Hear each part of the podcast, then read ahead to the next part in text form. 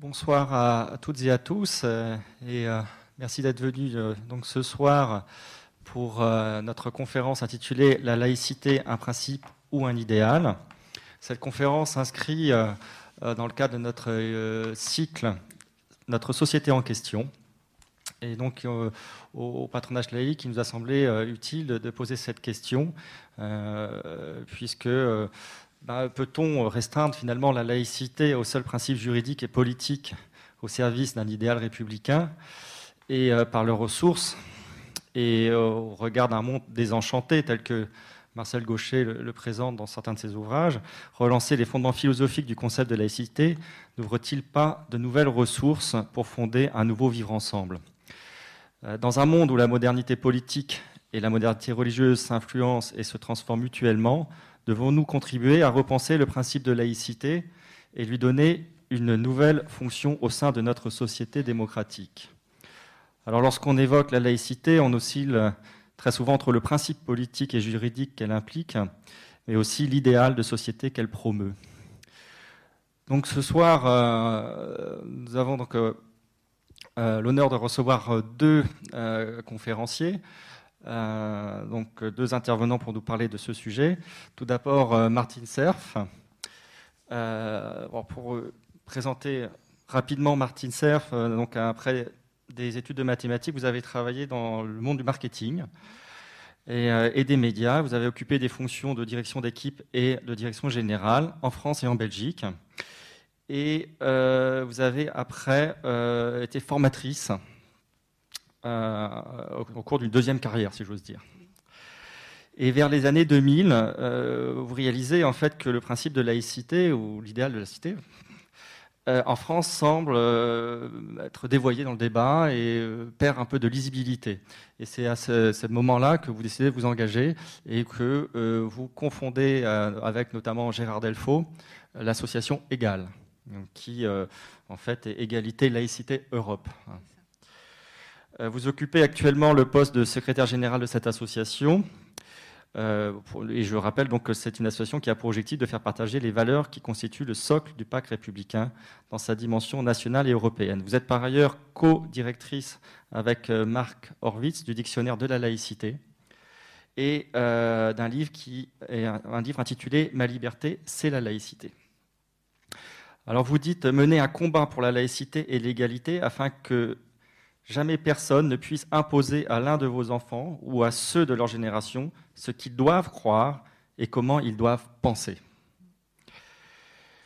Euh, Joël Roman, euh, vous êtes euh, philosophe, essayiste et éditeur français.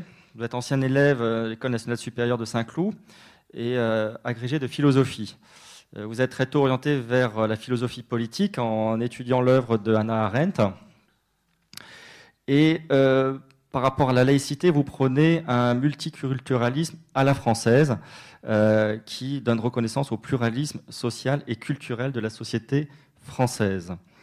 Euh, vous êtes également membre du comité scientifique, enfin, vous avez été, je crois, membre du comité scientifique d'évaluation de la politique de la ville entre 92 et 94 et de la commission présidée par Jacques Rigaud sur la refondation de la politique culturelle de l'État en 1996. Enfin, vous êtes président de l'association Commission Islam et Laïcité, euh, qui a pour objet notamment de travailler sur un groupe de réflexion, d'information et de formation sur l'islam, les musulmans et la société française et la République. Parmi vos publications, on peut citer euh, l'introuvable religion civile ou encore le renouveau de la question laïque et les principes pour courant laïque aujourd'hui euh, chez l'Armatan. Donc la question que je pose, donc tout d'abord à Martine Serre, euh, donc, euh, comme je vous ai dit, donc 15 minutes, puis euh, à Monsieur Joël Roman.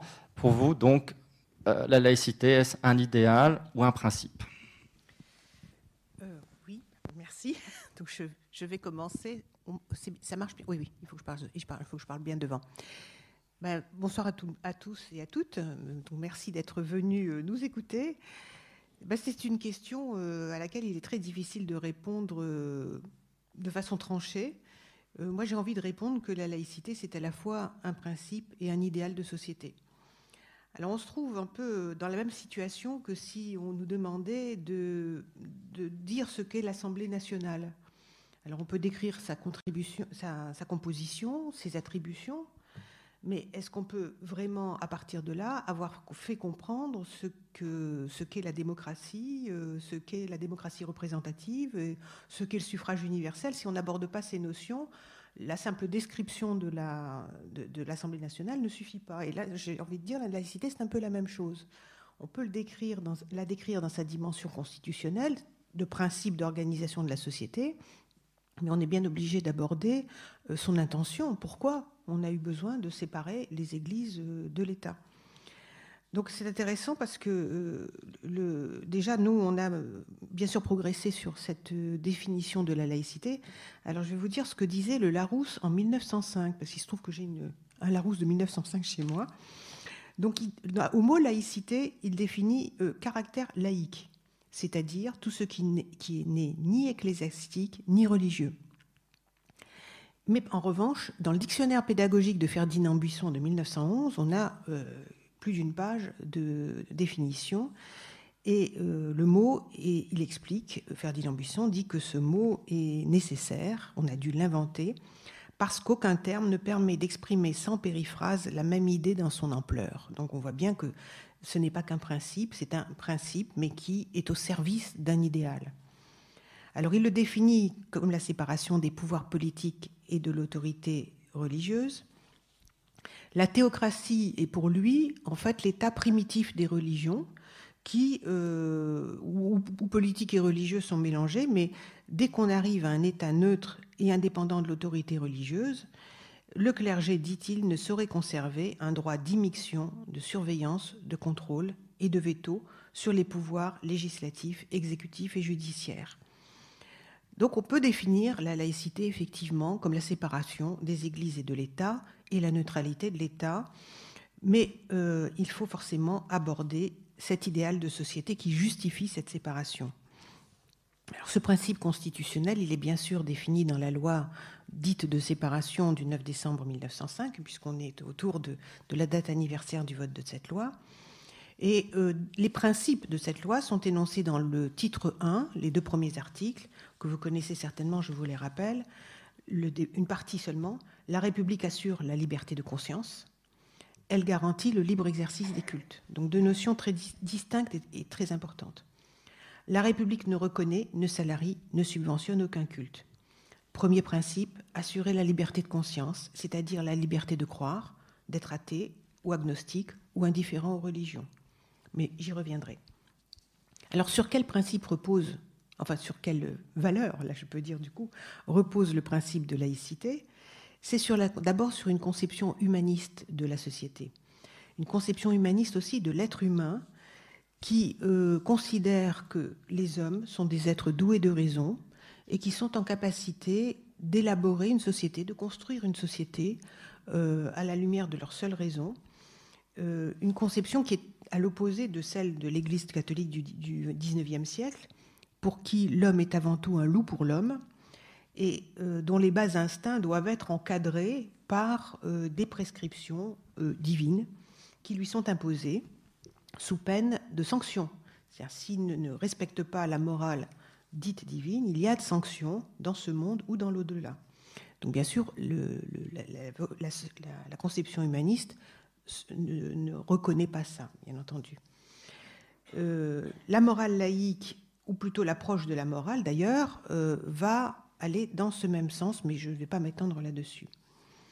Alors, il y a un lien assez évident et assez fort qu'il faut bien comprendre entre euh, la laïcité et les valeurs républicaines. Et j'entends par valeurs républicaines le triptyque républicain de liberté, égalité et fraternité. Euh, la loi parle de séparation des églises et de l'État et de sa responsabilité dans le respect de la liberté de conscience, elle a une intention implicite et non formulée qui est l'émancipation de tous. Alors c'est d'abord un principe de liberté parce que cette liberté de conscience est absolue, c'est-à-dire que personne ne va demander à qui que ce soit des comptes sur ce qu'il a dans la tête et dans le cœur. C'est une liberté illimitée de l'individu d'avoir une religion ou de ne pas en avoir, de changer de conviction ou de croyance au cours de sa vie, comme il l'entend. avec la liberté de conscience, ce qu'il faut voir, c'est que ce, concept était révolutionnaire, parce que jusque-là, on parlait de tolérance. Et de tolérance selon Locke, ou même selon Voltaire, dans son traité sur la tolérance, il parle de tolérance entre les religions, entre les gens de différentes religions.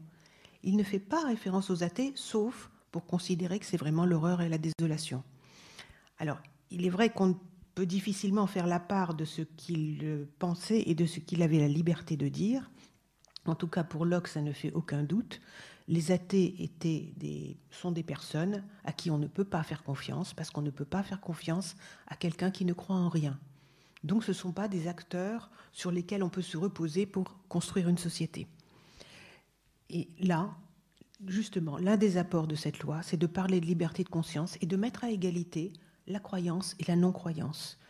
On le met à égalité parce qu'on ne définit pas une norme qui serait, par exemple, d'avoir une religion, et puis d'autres qui n'en ont pas. C'est l'État ne s'en mêle pas. Toutes les croyances sont également respectables et toutes les personnes sont donc à respecter. Je vous rappelle un chiffre tout de même qu'il est important de savoir, c'est qu'en France, dans le dernier sondage WinGallup, 63% des personnes interrogées en France se disent athées ou sans religion. Ça ne veut pas dire qu'ils n'ont pas des origines religieuses, mais ils s'en sont détachés. Alors la laïcité s'inscrit dans une, volonté de double émancipation des êtres humains. Là, je reprends l'expression d'Abdenour Bidar, qu'il a euh, donnée dans son Histoire de l'humanisme en Occident. C'est une, une, émancipation de toute contrainte extérieure, d'un environnement social ou familial, qui pourrait imposer aux individus une croyance, mais c'est aussi une émancipation intérieure, parce que une émancipation de toutes les contraintes qui seraient liées à des préjugés ou à l'ignorance.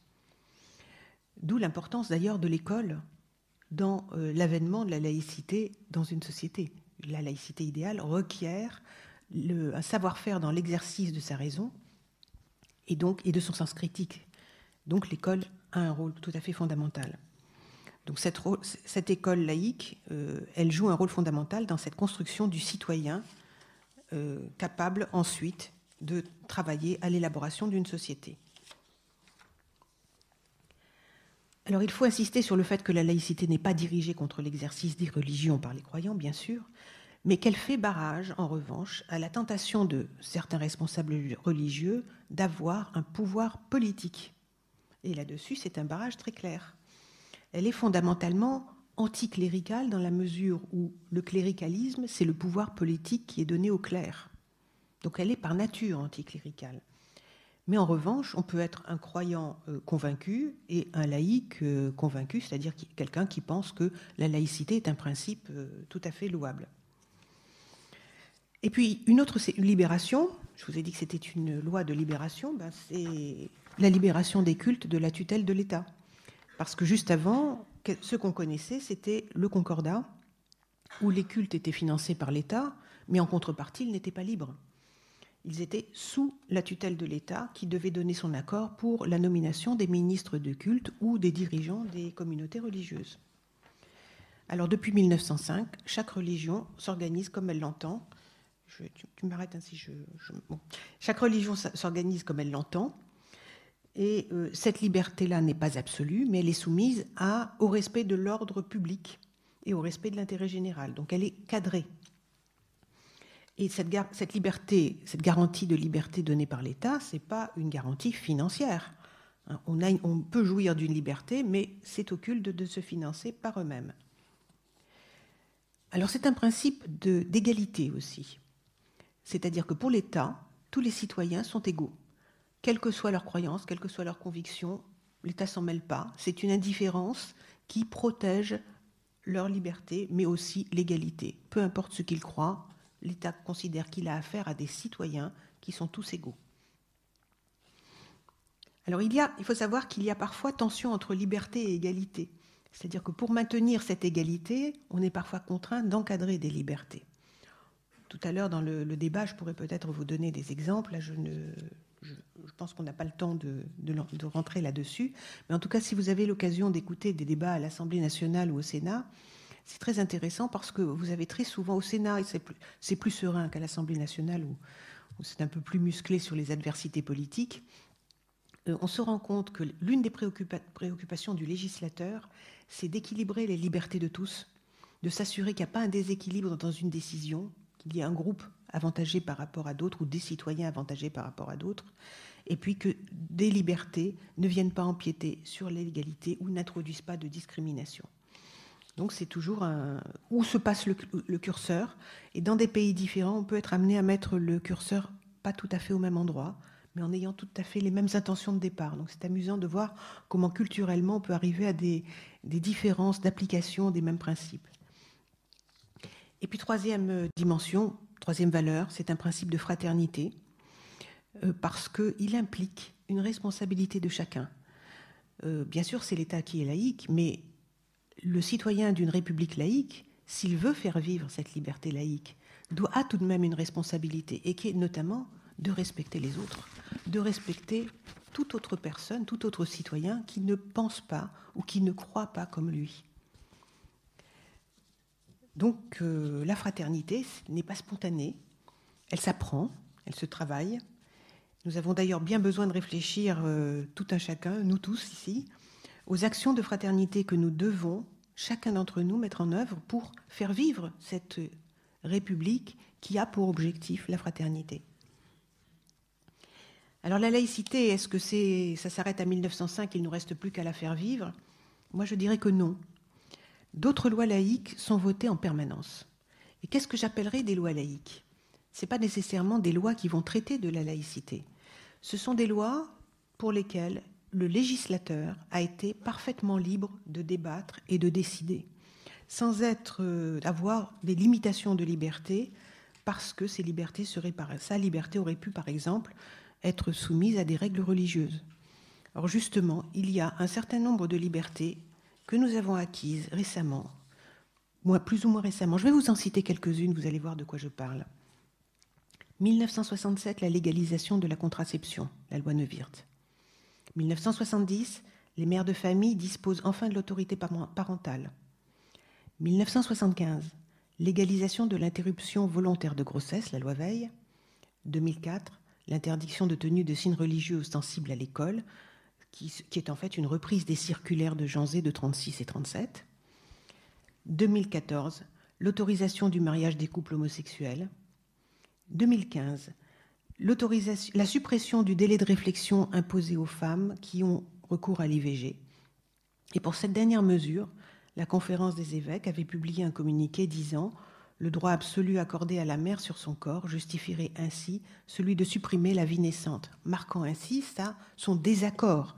Pour toutes ces lois, je n'ai pas repris tout, tout ce qui avait été dit, mais pour toutes ces lois, il y a eu des prises de position des autorités religieuses qui s'opposaient à ces lois. C'est en ça que ces lois sont laïques, parce que la laïcité, je dirais, a fait son travail. Ce qu'on attendait d'elle, c'était de libérer le politique de toute contrainte eh bien, on y a réussi et on a du coup acquis d'autres libertés ou d'autres lois d'égalité. Et, et c'est chaque fois un combat. On se souvient des images de Simone Veil à la tribune de l'Assemblée nationale, qui subissait avec courage les injures de députés dont la rage n'avait d'égal que la hargne témoignée à Christiane Taubira plus récemment lors de la discussion pour de la loi sur le mariage des couples homosexuels. La laïcité a été un combat en 1905. Elle reste un combat en 2016.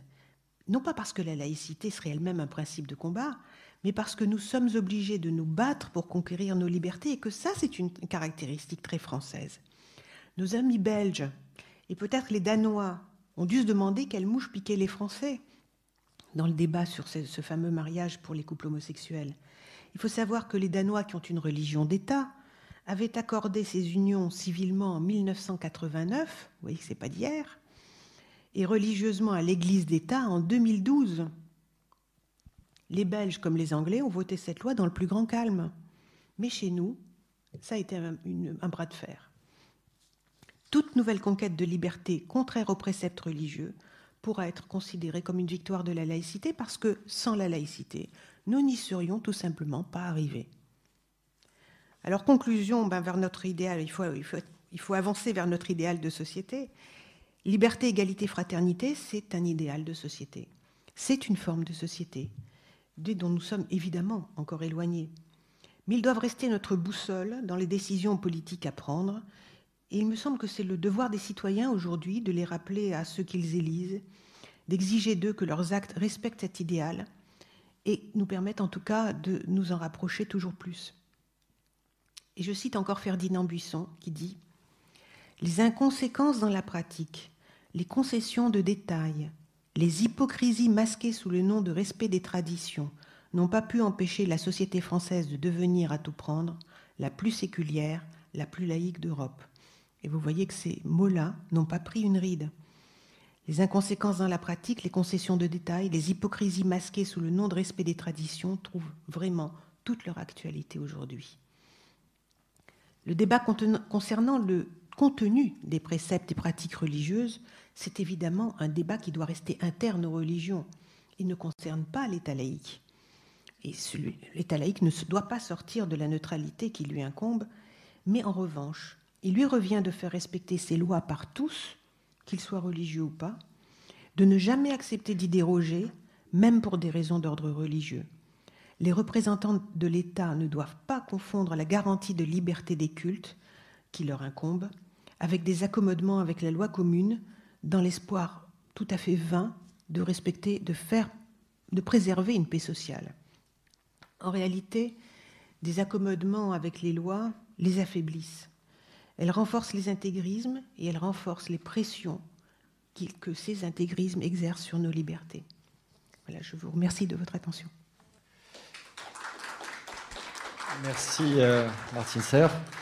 Donc, euh, à mon tour, je me tourne vers vous, euh, Joël Roman. Donc, la laïcité, un principe ou un idéal pour vous?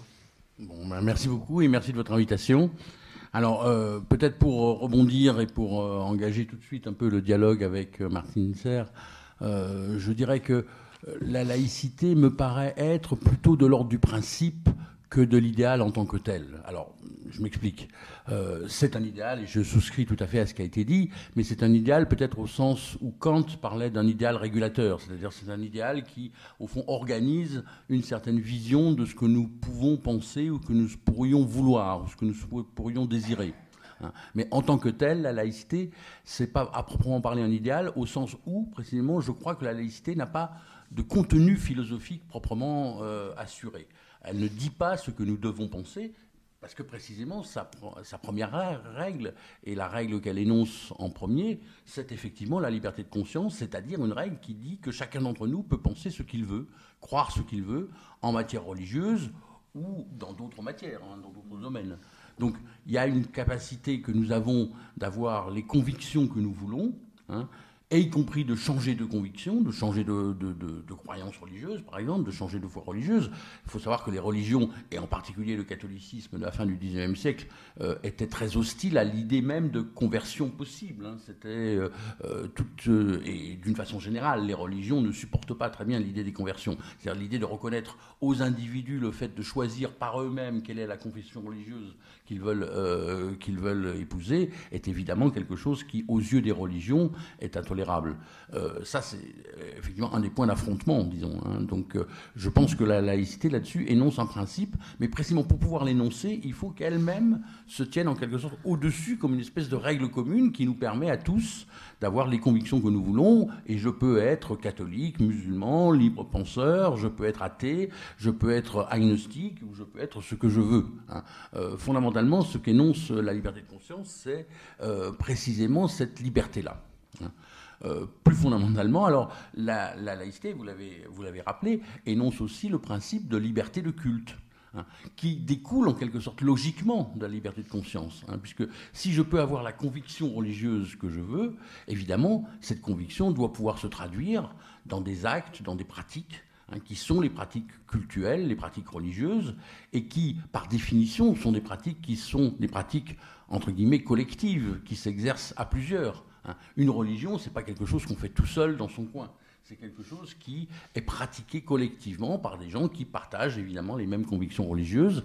Et donc la liberté de culte est un des éléments essentiels de la, de, la laïcité. Et le législateur a tenu précisément à dire que la République garantissait la liberté de culte. Hein. Donc c'est quand même une liberté fondamentale qui est garantie par la République et qui est une liberté constitutionnelle. Hein. Il y a là quelque chose qui est tout à fait important dans la définition de la laïcité.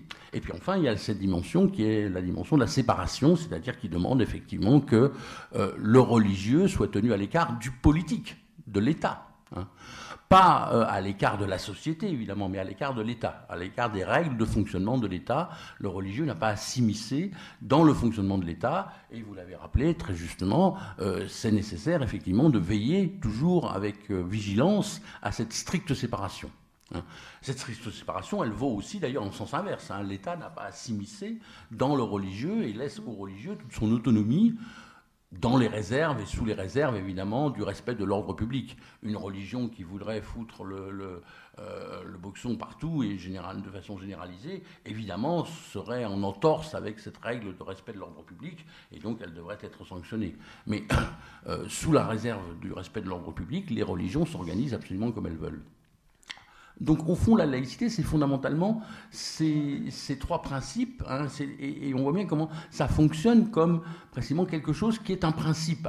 C'est pas un principe étroitement juridique, c'est pas un principe étroitement constitutionnel ou institutionnel, c'est au fond un principe qui va nous permettre euh, d'organiser notre action. Mais la laïcité ne concerne pas en tant que telle, elle concerne l'organisation collective. Donc elle concerne évidemment au premier chef l'État, mais elle ne concerne pas en tant que telle la société. Hein, la société qui est précisément, en raison même de cette laïcité d'ailleurs, diverse, composée d'individus qui ont chacun leurs convictions particulières, leur forme de vie particulière, qui valent ce qu'elles valent, peu importe, c'est à eux d'en juger, c'est pas à l'État de juger des formes de vie des, personnes et des individus, tant que précisément ces individus et ces personnes respectent la loi commune, bien entendu. Hein. Donc je crois qu'il y a là un certain nombre d'éléments qui nous permettent de mieux comprendre ce qu'est le concept de laïcité. Et euh, pour prendre simplement un exemple par rapport à des confusions qui sont parfois euh, exprimées ou qu'on entend parfois ici ou là, quand on parle par exemple de la différence entre le public et le privé, hein. ce que dit la loi, c'est que la religion n'est pas de droit public, c'est-à-dire qu'elle n'a pas euh, juridiquement, en quelque sorte, à s'immiscer dans l'organisation globale des institutions publiques. Hein. et elle n'a aucune voix au chapitre dans ce domaine-là. Donc là, les choses sont très claires. Mais en revanche, euh, et elle dit que la religion est de droit privé, comme le sont toutes les structures de droit privé qui existent dans la société, que ce soit les structures de la société civile, les structures de l'économie, euh, enfin les différentes branches du droit privé, c'est euh, précisément le droit, le droit des familles, le droit du travail, le droit, tous ces droits-là font partie du, droit, du, droit, privé par opposition au droit public. C'est une opposition entre deux types de droits, hein, entre deux types, je dirais, d'activités. Hein. Mais au-delà de cette exposition, cette opposition, ça ne veut pas dire qu'il y a une opposition entre l'espace public et l'espace privé. Ça ne veut pas dire que la religion doit être confinée dans l'espace privé. Hein. Ce qui serait précisément un non-sens. Une religion, ce n'est pas simplement une conviction individuelle. C'est aussi, encore une fois, un ensemble de pratiques qui sont des pratiques visibles, qui sont des pratiques qui ont le droit de, de se déployer dans l'espace public et qui ont en quelque sorte, qui font partie, je dirais, de la diversité de l'espace public. Ce qui me paraît important, c'est qu'au fond, la laïcité, elle garantit aussi, d'une certaine manière, cette diversité. Et le problème social qui est derrière, c'est d'abord celui de la diversité de la société. C'est d'abord celui d'être une société où nous sommes plusieurs qui ne sont pas forcément des individus ressemblants. Hein. Nous sommes ressemblants sur un point qui est le point juridique de notre statut de citoyen. Hein. En tant que citoyen, nous sommes effectivement absolument égaux et donc de ce point de vue-là interchangeables, mais je ne suis pas que citoyen, je suis aussi un individu d'un certain âge, d'un certain sexe, d'une certaine, euh, avec un certain nombre de, traits d'appartenance en quelque sorte, qui me spécifient et qui me distinguent euh, d'autres individus qui ont d'autres formes d'appartenance ou d'autres formes de euh, donc d'autres formes d'allégeance en quelque sorte, hein, d'autres manières de se sentir ou de se présenter aux autres. Hein. Et c'est cette réalité-là qui, d'une certaine manière, est la réalité sociale. Donc je crois qu'il faut euh, comprendre que la laïcité nous permet de comprendre en profondeur et d'organiser en profondeur la diversité sociale de, telle manière que cette diversité puisse être au fond compatible avec la vie commune et avec la possibilité d'avoir une forme de vivre ensemble. Hein. C'est en ce sens que la laïcité est, je crois, la cheville ouvrière du vivre ensemble, effectivement. C'est la cheville ouvrière du vivre ensemble parce que précisément nous sommes différents. Hein. Si nous étions tout à fait identiques, il n'y aurait aucun problème du vivre ensemble. Hein. Si nous étions tout à fait, toujours et en tout point euh, identiques les uns aux autres, euh, ça ne poserait aucun problème. Et de, pouvoir vivre ensemble, mais la laïcité n'exige pas que nous soyons identiques les uns aux autres. Elle exige simplement que l'État veille précisément avec neutralité, avec une forme d'impartialité, à cette diversité sociale qui est la diversité sociale de la société civile, des individus, des personnes et dans leurs différents modes d'existence. Il y a donc là quelque chose qui est, je crois, important à comprendre pour comprendre la dynamique, ou presque dire la dialectique entre l'État et la société. Et la laïcité se situe et c'est pour ça que c'est, je crois, beaucoup plus un principe qu'autre chose, euh, se situe au point où s'organise cette dialectique-là entre l'État et la société. La société, c'est le lieu de la diversité sociale, c'est le lieu d'une certaine... Euh, et c'est aussi d'ailleurs le lieu d'un certain nombre de confrontations. Hein. Vous savez comme moi que la société, c'est le lieu d'un certain nombre de conflits sociaux aussi, éventuellement. Euh, alors, la plupart de ces conflits sociaux sont des conflits qui n'ont pas pour objet ou n'ont pas pour enjeu les questions de laïcité, bien entendu, mais c'est des conflits qui ont pour enjeu précisément la question les questions des libertés, les questions de l'égalité, enfin toutes les questions qui sont les questions sociales habituellement débattues et habituellement, euh, enfin en permanence en quelque sorte, rediscuter et retravailler pour pouvoir être euh, affiné dans telle ou telle direction. Enfin, vous avez vu ça récemment, euh, encore récemment avec la loi travail, mais on, peut le voir à, propos de tout et de n'importe quoi. Donc, je ne prends pas ici évidemment position sur le contenu de cette loi et sur ce qu'elle énonçait, simplement pour désigner ici le fait qu'il y a une conflictualité sociale qui fait partie de la vitalité aussi de la société. Hein. Et cette conflictualité sociale, elle est à certains égards préservée par l'idée de la laïcité, parce que précisément la laïcité, c'est au fond ce qui euh, organise la possibilité que l'État reste un, alors même que la société est diverse et la société est multiple. Hein. Et c'est dans cet euh, écart entre la, la multiplicité et la diversité de la société et l'unité de l'État que, euh, que se, prend place la laïcité. J'en veux pour preuve, par exemple, un point qui est que effectivement la laïcité introduit cette idée que euh, l'État ne salarie et ne subventionne aucun culte, à part qu'il a été fait une exception précisément sur ce, sur ce point-là à cette interdiction, qui est que pour permettre cette liberté, qui est la liberté des individus et la liberté de la société, l'État se donne les moyens que les individus puissent exercer la liberté de culte. Dans quel cas? Ben, Dans les cas où les individus n'ont pas la possibilité d'exercer cette liberté, c'est-à-dire dans les cas où les individus se trouvent en quelque sorte dans l'impossibilité matérielle, pratique, de pouvoir pratiquer le culte de leur choix. Ça concernait évidemment euh, les individus qui n'étaient pas libres de leur mouvement. Hein. Et ça concerne les personnes qui sont pensionnaires, alors soit de l'armée, ceux qui sont enfermés dans des casernes, qui étaient, euh, la conscription durait, étaient, étaient, dans des casernes, enfin même dans une période où il y a euh, des individus qui sont pas, où la conscription a été abolie, on, a quand même des gens qui sont dans des casernes. Ça concerne donc euh, les, militaires. Ça concerne les patients des, hôpitaux, hein, ceux qui sont hospitalisés. Ça concernait, et c'était très important à l'époque, quantitativement et symboliquement aussi, euh, les internes des établissements d'enseignement. Hein, euh, c'est aujourd'hui bien moins, bien moins important et bien plus résiduel, mais à l'époque c'était évidemment une, une, quantité tout à fait importante. Et enfin, ça concernait les prisons. Hein. Pour tous ces gens-là, ce que l'État fait, c'est faire une aumônerie et des aumôneries des différents cultes pour permettre précisément aux individus d'exercer leur culte. Et à ce moment-là, l'État salarie ces, individus, salarie ces cultes, enfin pas, les cultes, mais les ministres du culte en question, hein, pour pouvoir précisément permettre l'exercice de la liberté de culte. C'est au fond la seule exception que l'État... Euh, alors, c'est pas une exception, c'est euh, au fond un prolongement de cette, de cette logique. Mais on voit bien que ce qui prime dans cette idée, c'est l'idée de séparation, oui, jusqu'à précisément ce que l'État s'oblige à organiser la, liberté de culte et la liberté de pratique effectivement des individus. Et je crois que ça c'est un des aspects qui nous donne au fond un peu ce qu'est la philosophie de la loi de 1905. Hein, dans quel esprit elle a été pensée Elle a été pensée dans un esprit alors que que Jaurès et Briand, qui en étaient les principaux initiateurs, vont reprendre et vont défendre en permanence quand ils vont défendre la loi, qui est un esprit d'apaisement. qui est un esprit d'apaisement, d'apaisement, alors du conflit religieux, du conflit qui était à l'époque évidemment très important. Vous avez rappelé très justement que l'Église catholique de l'époque était fondamentalement un foyer anti-révolutionnaire et anti-républicain pour l'essentiel. Hein.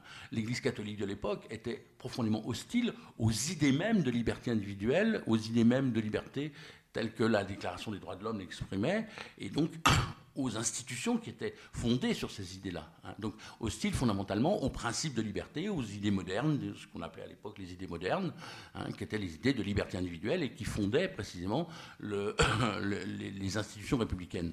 Il y avait à travers le, catholicisme institutionnel de l'époque une volonté euh, très forte d'en découdre avec la République et d'aller et de travailler à une restauration de l'ordre ancien, de l'ordre monarchique bien entendu, mais surtout aussi de cet ordre monarchique qui, au fond, avait avec lui l'idée d'une religion d'État qui était le catholicisme. Hein, et c'est de redonner au catholicisme cette place centrale qui était, qui animait profondément euh, l'esprit des catholiques. Donc c'est pour ça qu'il avait fallu d'ailleurs euh, renoncer au concordat et c'est pour ça qu'il avait fallu inventer une nouvelle, une nouvelle euh, structure hein, qui était précisément la laïcité. Mais je crois que, euh, en même temps, ce qui est pensé à travers dans, cette chose-là, c'est l'idée que cette loi doit être une loi de pacification. Et c'est ça le, principal souci, qui est répété encore une fois à plusieurs reprises, tant par Jaurès que par Briand, de permettre cette pacification du conflit, de manière à ce que, disent-ils, on puisse passer à d'autres questions. Hein. Et euh, explicitement, Jaurès dira pacifier la question religieuse pour passer à la question sociale. Passer à la question sociale, ça voulait dire dans son, esprit quelque chose de très concret. Ça voulait dire passer à la question des retraites ouvrières, hein, tout simplement. C'est-à-dire, c'est afin de pouvoir enfin tous ensemble, ceux qui constituaient euh, l'Assemblée de l'époque, travailler à la question sociale, à la question des retraites, à la question de l'organisation au fond de l'État social naissant hein, à l'époque, euh, c'est pour pouvoir aborder cette question-là qu'il fallait en quelque sorte lever l'hypothèque du conflit euh, religieux. Et lever l'hypothèque du conflit religieux, c'était à la fois assurer la pérennité des institutions républicaines, assurer la séparation et permettre effectivement euh, à ce cadre d'exister. Alors évidemment, à l'époque, ce cadre n'a pas été accepté de bonne grâce par les catholiques, par la plupart des catholiques. Il y en avait quelques-uns, mais très très minoritaires, qui ont compris effectivement que c'était là d'une certaine manière quelque chose qui était à la fois la voie de la sagesse et peut-être une voie d'avenir pour eux. Hein. Euh, ce sont ceux qui vont commencer à thématiser l'idée que, au fond, euh, le catholicisme doit compter sur ses propres forces. Ses propres forces sont les croyants catholiques et non pas le bras armé de l'État. Le, catholicisme peut se passer, au fond, de cette prothèse institutionnelle qui était celle de l'État dans la situation antérieure et qu'il devait, à ce moment-là, mobiliser les propres énergies des catholiques eux-mêmes. Hein. Mais cela était à ce moment-là encore extrêmement minoritaire par rapport à une hiérarchie qui, elle, euh, dans sa très grande majorité, voulait, voulait réintégrer en quelque sorte le giron de l'État. Hein. parce que le peu de contrôle que l'État exerçait sur les, activités religieuses était de peu de poids au regard de l'influence prodigieuse que l'Église catholique recevait de, cette, de ce soutien de l'État. Donc on, a à ce moment-là un conflit, euh, mais qui en quelque sorte va partager en partie euh, les catholiques. Très peu, encore une fois, euh, seront capables de comprendre et seront favorables à l'organisation de la cité. Quelques-uns, cependant. Une très grande majorité de protestants, en revanche, eux, seront d'accord avec, avec l'organisation proposée. Et bien sûr, aussi les, la plupart des juifs de l'époque. Hein. même si ils étaient là aussi moins moins présent dans le débat en tant que tel, en tant que juif en tout pour ceux qui euh, représentaient les institutions qui avaient été euh, mises en place par Napoléon euh, bien, bien, bien avant. Donc on a cette, situation-là, et qu'est-ce qu'elle va donner cette situation? Pour avancer vers les, conséquences au fond de l'adoption de la loi de 1905, qui me paraissent quand même tout à fait intéressantes de ce point de vue-là, ben, il va se passer que cette question religieuse va continuer d'animer en profondeur la société. Mais le conflit entre religieux et anticléricaux, au fond, euh, le conflit entre ceux qui veulent se passer de religion et ceux qui continuent d'avoir des références religieuses, va se déplacer, il ne sera plus un conflit au sein de l'État. Hein. L'État va être entièrement, en quelque sorte, neutralisé par rapport, par, opposition à ce, à ce, conflit et va se trouver, en quelque sorte, préservé aussi dans sa neutralité par rapport à ce conflit. Ce conflit va se déplacer, il va devenir un conflit dans la société civile. Qu'est-ce que ça va donner? Ben, Ça va donner au fait que les uns comme les autres vont essayer de créer des forces qui vont essayer de mobiliser la société civile d'un côté comme de l'autre. Ces forces qui vont être celles qui vont organiser les, par exemple, les organisations syndicales. On va avoir des organisations syndicales catholiques et des organisations syndicales laïques. On va avoir euh, des mouvements de jeunesse catholiques et laïques. On va avoir des mouvements, euh, des patronages le nom de patronage laïque euh, renvoie évidemment à l'espèce de rivalité mimétique qu'il y avait avec le patronage catholique. Hein. Euh, et c'est quelque chose qui va structurer en profondeur la totalité de la société française pendant, euh, pendant à peu près un demi-siècle, un peu plus même d'un demi-siècle encore maintenant d'une certaine manière. Hein. C'est des choses qui continuent d'exister, même si on a à peu près oublié que euh, la JOCR n'est pas simplement un club de foot, mais c'était un patronage catholique, par exemple. Hein. C'est quelque chose qui aujourd'hui apparaît comme tout à fait euh, archaïque, euh, mais il en reste parfois un certain nombre de choses. Mais ce qui me paraît le plus intéressant, c'est qu'au fond, qu'est-ce qui va se passer dans cette structuration euh, de la société? On va avoir quelque chose qui va faire que chacun va avoir une espèce de drapeau identitaire, comme ça, d'un côté les laïcs, de l'autre côté les catholiques, et puis alors quelques petites euh, organisations minoritaires, les unes juives, les autres protestantes, mais enfin, qui soit vont se fondre avec les laïcs, soit euh, n'auront pas de, rôle déterminant dans ce conflit-là. Et cette structuration, ce conflit-là, au sein de la société, va progressivement déboucher sur une forme de pacification, mais tout à fait, euh, surprenante, qui va prendre appui d'un côté, évidemment, sur l'enjeu et sur ce que dit la laïcité, mais d'un autre, sur une dynamique interne et spécifique qui fait que ceux qui s'occupaient de jeunes, ceux qui s'occupaient de camps de vacances, ceux qui s'occupaient de loisirs, de différents types de loisirs, de loisirs sportifs par exemple, ou de loisirs culturels, vont s'apercevoir au bout d'un certain temps, et ça va apparaître de façon très très évidente au moment de la libération, que dans leur pratique, ils faisaient la même chose. Hein, que les pratiques les rassemblaient beaucoup plus que euh, les identités ne les divisaient. Et c'est autour des pratiques effectives et convergentes des uns comme des autres qui seront, alors dans un certain nombre de cas des pratiques d'éducation populaire, mais dans d'autres des pratiques syndicales, dans d'autres encore des pratiques associatives d'une autre nature. Hein. Mais à travers cette convergence des pratiques, au fond, on va avoir la véritable pacification de la société française, de la société. Hein. la pacification de l'État, on l'a déjà eu avec 1905. Mais la pacification de la société, elle sera plus tardive et elle va émerger à travers ces pratiques. Et in fine, cette histoire-là va déboucher sur quoi? Bah, Sur le fait que cette exigence que le catholicisme avait dans laquelle il a été placé, au fond, qui avait été théorisé par quelques-uns au moment de 1905, mais qui n'est pas, euh, à l'époque, euh, partagé par la majorité des, catholiques et des institutions catholiques, cette exigence d'une autonomie euh, du catholicisme, c'est-à-dire d'une autonomie de la religion par rapport à l'État, cette exigence d'une religion qui tire ses propres, ses forces de la société et de ceux dans la société qu'elle anime et qu'elle continue d'influer, hein, euh, cette idée-là, elle va devenir, au fond, le ressort d'une espèce de renouveau théologique que vont porter des théologiens français issus précisément de la situation de, 1905, issus de l'effet de la, de la loi de 1905, de l'effet de la loi de séparation, et donc, d'une certaine manière, forgés dans l'esprit de la laïcité. Or, ces théologiens-là vont se retrouver précisément parmi les principaux experts du Concile Vatican II, qui va décider, au fond, que l'Église catholique accepte d'une certaine manière une certaine forme de pluralisme, accepte une certaine forme d'autonomie de l'État et euh, va engager cette mutation en profondeur de l'Église catholique qui sera réalisée à ce moment-là par le Concile Vatican II. Alors, certains pourront dire c'est une mutation qui est restée tout à fait limitée, qui est tout à fait euh, sujette à caution, etc je crois, moi en tout cas, et un certain nombre de sociologues des religions ou d'historiens des religions pensent à peu près la même chose, que c'est quand même une mutation en profondeur quand on regarde ce qu'était le catholicisme du XIXe siècle et ce qu'il est devenu aujourd'hui. Même si, encore une fois, sur toute une série de questions, évidemment, euh, cette mutation n'est pas, totalement, pas totalement achevée, elle reste encore. Mais ce que je veux dire, c'est qu'il y, y, a là quelque chose qui est, au fond, un des effets de la loi de 1905, un des effets euh, en profondeur de la laïcité, sur la dynamique sociale elle-même. Hein. Et c'est ça que je voulais essayer de pointer, c'est qu'il y a des effets de la laïcité sur la dynamique sociale.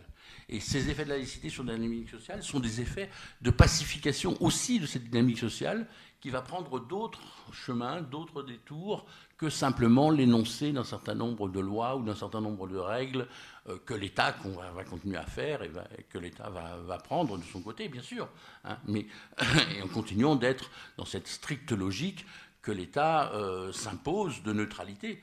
Mais encore une fois, il faut bien comprendre que cette exigence de neutralité de l'État est une exigence qui a en regard et comme contrepartie la diversité de la société civile. C'est pour ça que moi, il me semble que, je dirais, si je devais répondre complètement à la question, ce qui est l'idéal, c'est le pluralisme, c'est cette diversité, c'est la, euh, la, la, démocratie, au fond, effective de la société en, en acte. Et ce qui est le principe, c'est effectivement la laïcité qui permet d'organiser ce pluralisme. Merci.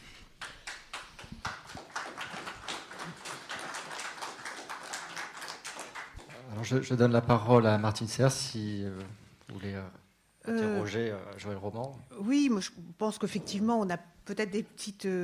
enfin, on n'a pas énormément de, points de divergence, mais si ce n'est que moi, je donnerais quand même plus de responsabilité aux citoyens. Parce que, prenons l'exemple de la démocratie.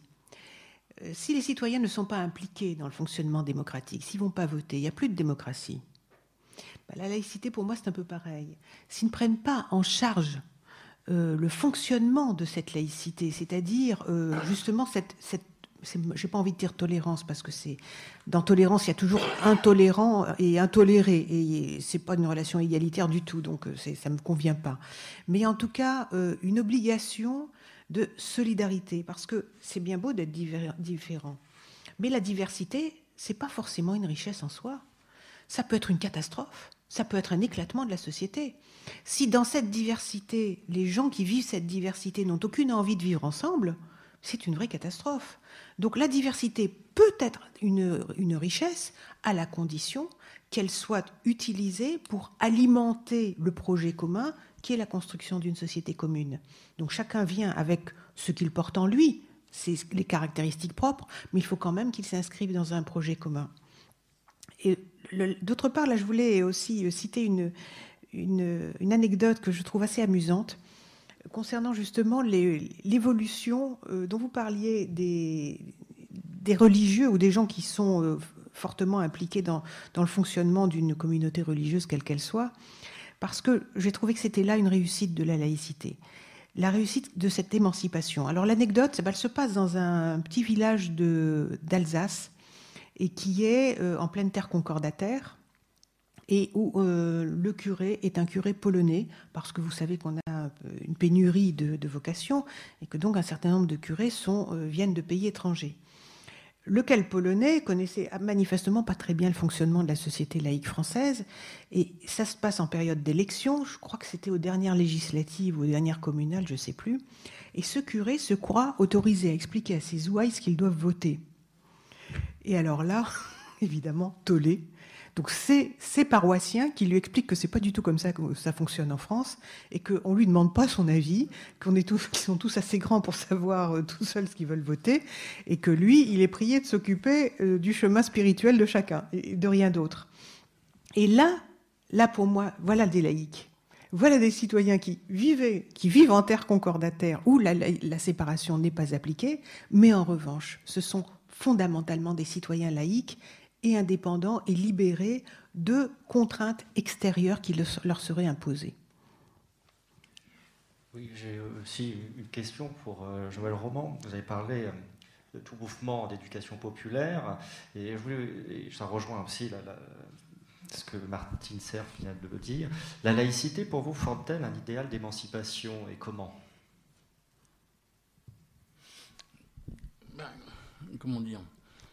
Moi, je, suis tout à fait d'accord avec, euh, enfin, avec la signification de l'anecdote que vient de raconter Martine Serre, hein, bien sûr.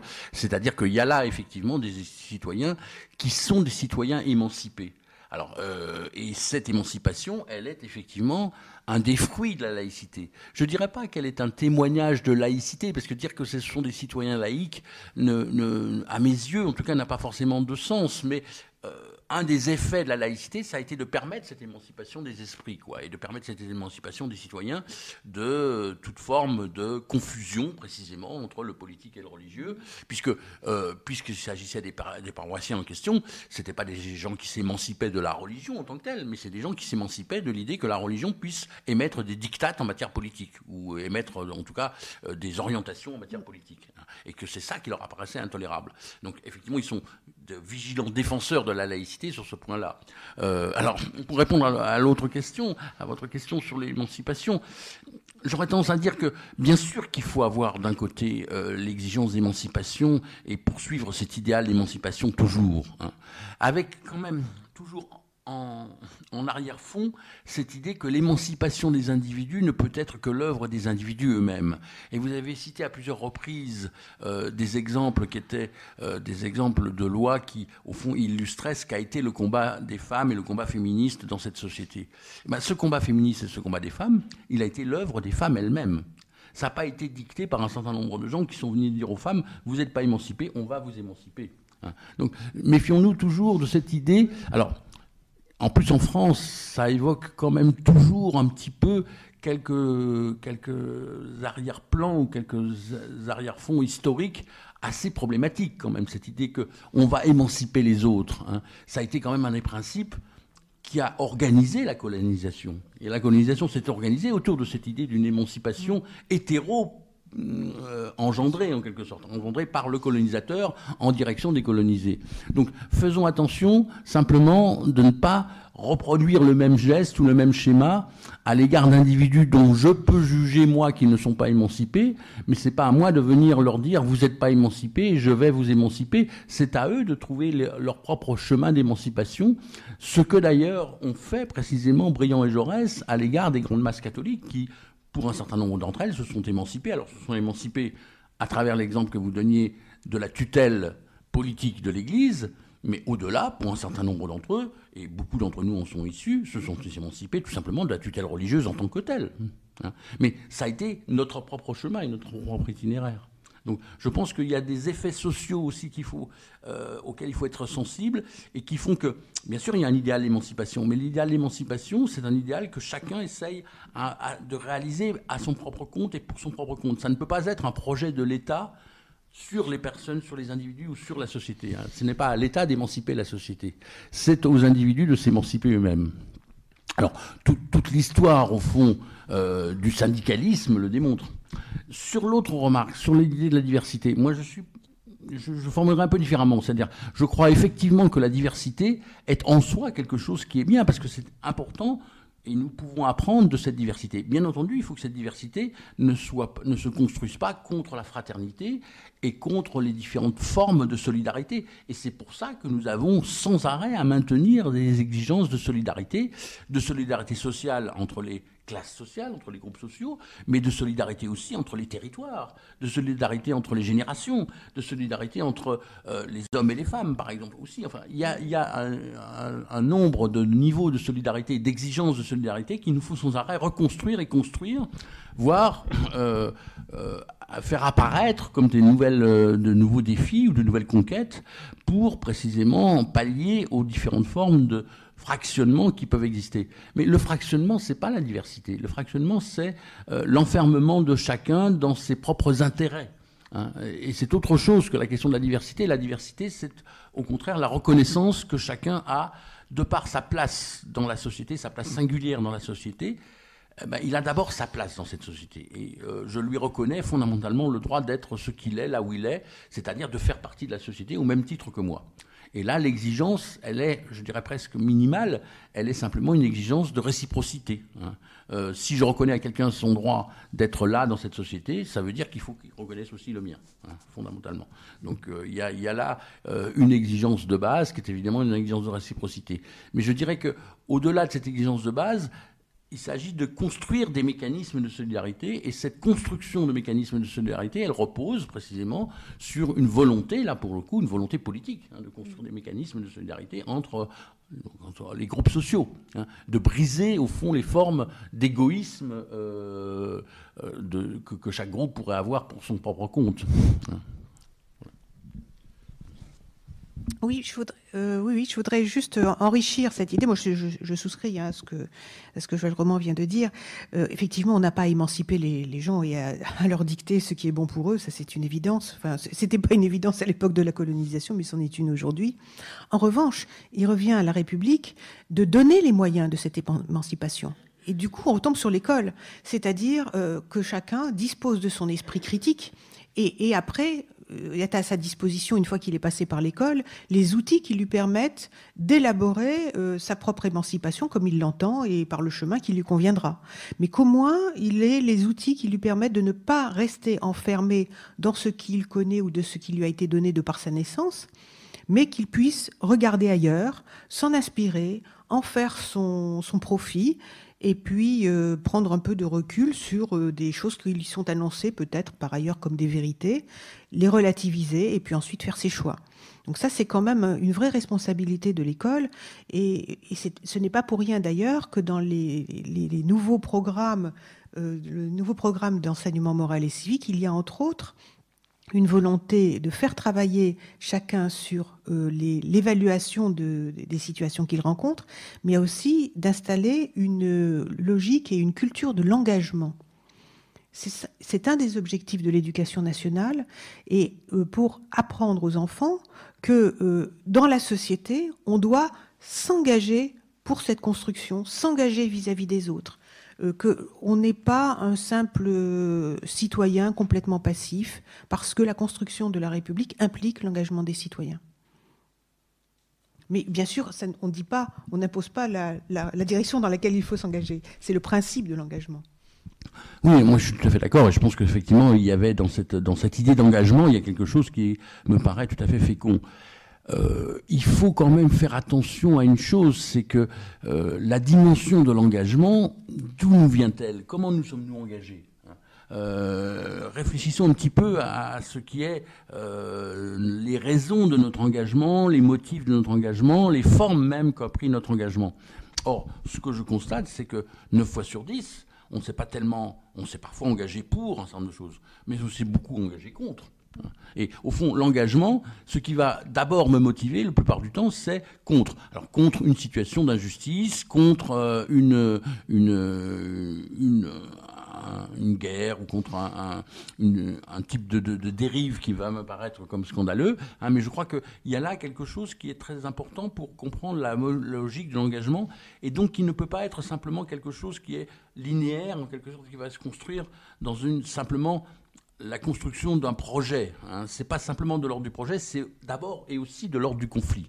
Et c'est dans le conflit social précisément qu'on trouve les formes de l'engagement. Hein.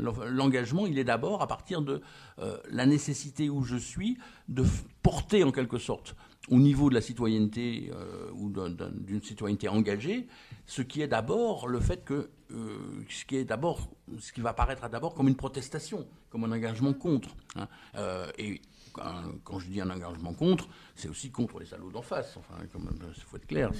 Ce qui va me motiver, c'est quand même de pouvoir euh, être dans telle ou telle situation, d'en découdre avec tel ou tel dont je ne tolère pas les idées ou dont je pense que les idées sont fondamentalement mauvaises. Euh, il y a quelque chose qui fait partie aussi, je pense, de la, de la réalité sociale. Alors, qu'il ne faut pas. C'est pour ça que je dis qu'il faut faire un peu attention. Euh, on ne va pas tout de suite, en quelque sorte, répondre cette question-là ou cette exigence d'engagement-là dans les écoles, parce que sinon ça va devenir la foire d'empoigne. Mais euh, soyons aussi attentifs au fait que voilà, l'engagement, il vient à partir d'une perception de la conflictualité sociale, beaucoup.